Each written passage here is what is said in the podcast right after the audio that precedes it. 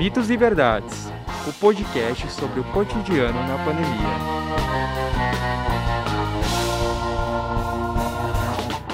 Olá, está começando agora o Mitos e Verdades. Eu sou a Milena Konzen. Eu sou Julia Abich. E no episódio de hoje vamos falar sobre a vacinação contra o coronavírus.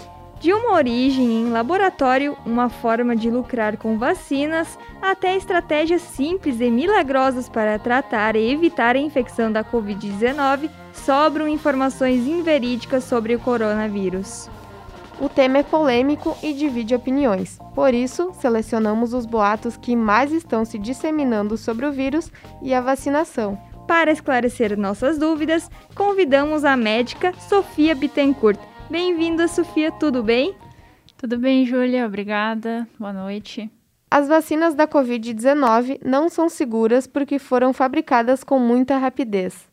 Essa frase não é correta, uma vez que as, os estudos das vacinas seguiram as três fases que são exigidas para todos os estudos de vacinas, que é o estudo de fase 1, fase 2 e fase 3, e nenhum deles foi pulado ou deixado de fazer da forma como é feita para todas as outras vacinas. Apenas foi acelerado um pouco o processo devido à gravidade da pandemia, mas eh, não foi feito mais rápido, deixado de fazer nada que seja importante para a segurança.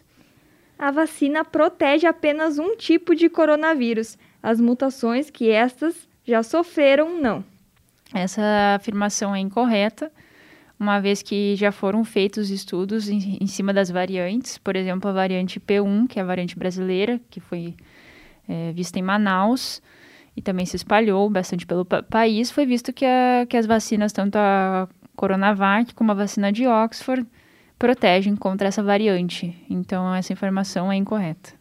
Quem já teve coronavírus não precisa fazer vacina. Essa informação também é incorreta, porque não se sabe ao certo qual a, a qualidade da imunidade após uma infecção do coronavírus. Então, a vacina ela traz uma um maior controle sobre a taxa de anticorpos e a imunidade conferida do que apenas ter tido o coronavírus no passado. Seguindo, uh, a cloroquina e a invermectina são alternativas à vacina. Essa afirmação é incorreta, uma vez que nenhum desses dois medicamentos possui eficácia comprovada na prevenção do coronavírus, já a vacinação tem eficácia comprovada. Quem tomou a vacina da Covid-19 não pode beber álcool. Olha, essa afirmação ela está um pouco ampla demais, né? Então ela fala não pode beber nunca mais.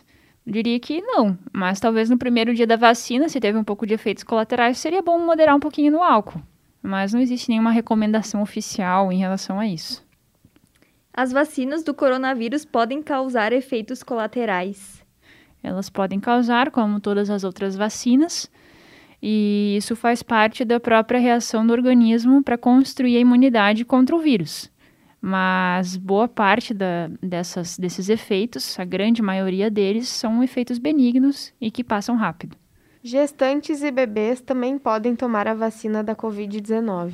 Esse tema é um pouco controverso, ainda está sendo estudado, e isso depende de cada uma das vacinas e da, do lugar onde está sendo aplicado as vacinas alteram o DNA humano, além de causar outras doenças. Esse tema não tem uma comprovação científica em relação a, a alterar o DNA e não se pode afirmar isso de forma verdadeira.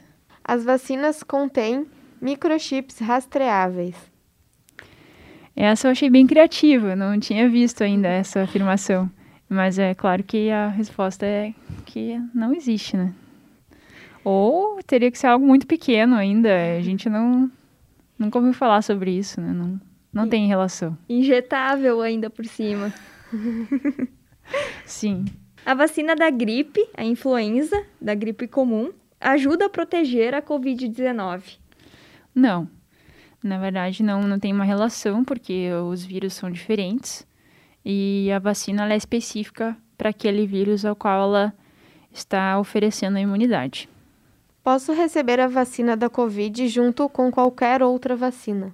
Sim, a princípio não existe uma contraindicação, né? mas é, atualmente as vacinas da Covid elas estão dentro de um calendário é, para pessoas com comorbidades há mais de 60 anos E essas pessoas normalmente não têm uma outra vacina para receber naquele dia.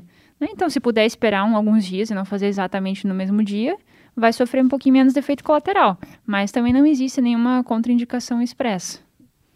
Ao tomar a vacina, não preciso mais das medidas de prevenção, como o uso de máscara e álcool em gel. Essa afirmação ela é incorreta, uma vez que a gente deve continuar com as medidas de proteção enquanto nós estivermos com o vírus circulante. Alguns países no mundo que estão tendo uma taxa muito pequena de circulação do coronavírus estão tendo recomendações oficiais para a retirada da máscara, mas isso é avaliado de acordo ao Ministério da Saúde de cada um desses países. No nosso país ainda se recomenda o uso da máscara. Estamos longe de chegar na vacinação da maior parte da população, como esses outros países. Pessoas com alergias crônicas não devem tomar a vacina. Então, não existe uma contraindicação para que as pessoas com alergias crônicas tomem a vacina. E esse termo, alergias crônicas, também é um termo que é, é muito vago e indefinido, né? Teria que entender quais são as alergias, mas não existe contraindicação nem para nenhum tipo de, de doença alérgica. A vacina demora para fazer efeito. Ela tem um tempo que, após a primeira dose, existe uma certa proteção e após a segunda dose, falando das vacinas que estão mais comuns na nossa região, que são as vacinas de Oxford, ou conhecida como AstraZeneca e a Coronavac, elas precisam de um tempo após a dose, a aplicação, para que haja imunidade. E essa imunidade ela é muito maior após a segunda dose e após um tempo, né? É, não é no primeiro ou no segundo dia, precisa de um tempo para isso ir se tornando mais eficaz. Já tem, assim, um período definido de quanto tempo precisa logo após essa segunda vacinação? Isso depende um pouquinho de qual, qual das vacinas, né? Mas não existe um, um tempo específico, né? A gente re recomendaria que pelo menos três semanas para ter uma, uma carga de anticorpos boa, mas esse tempo pode ser ainda maior e isso depende muito de cada pessoa, né? Do, do, sistema imunológico de cada pessoa, como vai responder. Quem não é do grupo de risco não precisa tomar a vacina. Isso também não procede, uma vez que tem muitas pessoas que não são do grupo de risco que faleceram pelo Covid. Então, se essas pessoas tivessem recebido a vacina, muito provavelmente poderiam não ter falecido. Então, não é só para as pessoas do grupo de risco. Se imunizar pegando o vírus é melhor do que fazer a vacina. Isso também não é verdadeiro? Uma vez que pessoas que tiveram o coronavírus, foi feito alguns exames de anticorpos depois e elas não tinham praticamente os anticorpos. E então não, não dá para dizer isso de uma forma para todas as pessoas, né? Isso tem que ser individualizado. Lembrando, né, que a gente fez esse podcast e falamos sobre as vacinas de uma forma geral. É, cada uma deve ter a sua particularidade, seus efeitos colaterais, mas a gente trouxe então trazer, buscamos trazer de uma forma um pouco mais geral para explicar para as pessoas é, em relação à vacina da Covid-19 e o quanto isso pode ser importante essa imunização, é, né, Sofia? Exatamente, é muito importante, né? A gente vê alguns. Hoje mesmo, antes de vir para cá, eu estava revisando alguns dados. Alguns países, como por exemplo Estados Unidos, no auge da pandemia, tinha um número de mortes de 4 mil mortes diárias. E eu olhei, foi dia 31 de maio, teve 137 mortes. Então é um número muito menor, né? Israel também teve cinco mortes nesse mesmo dia e o Reino Unido zero. E então isso muda tudo, né? Muda a nossa forma de vida. Então, ah, pode ter pequenos efeitos colaterais, pode ter alguns riscos individuais, pode. Mas aí nós temos que pesar o risco-benefício, né? E prezar que a vida possa voltar ao normal de forma mais rápida possível, que a saúde mental da população também vai melhorar muito quando as coisas se retomarem. Esse é até o próximo tema né, do nosso podcast, a saúde mental e a questão da, da, de como a pandemia acabou afetando a questão psicológica também. É tanto de pessoas, mas também da, uh, da população em si, mas também de pessoas que estão na linha de frente. É você como é, da área da saúde deve sentir muito isso também e deve estar é, orgulhosa dos colegas que têm é, conseguido lutar por isso, né? Buscar uma solução um pouco mais rápida para a gente é, conseguir acabar com essa pandemia logo. É, isso é muito importante. Né? No nosso país, especificamente, tem muita confusão de informações. Né? Então, não se segue uma, uma linha e uma clareza em relação às condutas, né? Então, isso faz com que as pessoas fiquem muito perdidas, que não tomem atitudes adequadas. Então, é importante realmente confiar nas autoridades né, de saúde, nesses órgãos que estudam e trabalham tanto, né? E no Brasil nós temos muitos desses de qualidade, então vale a pena confiar aí nessas orientações.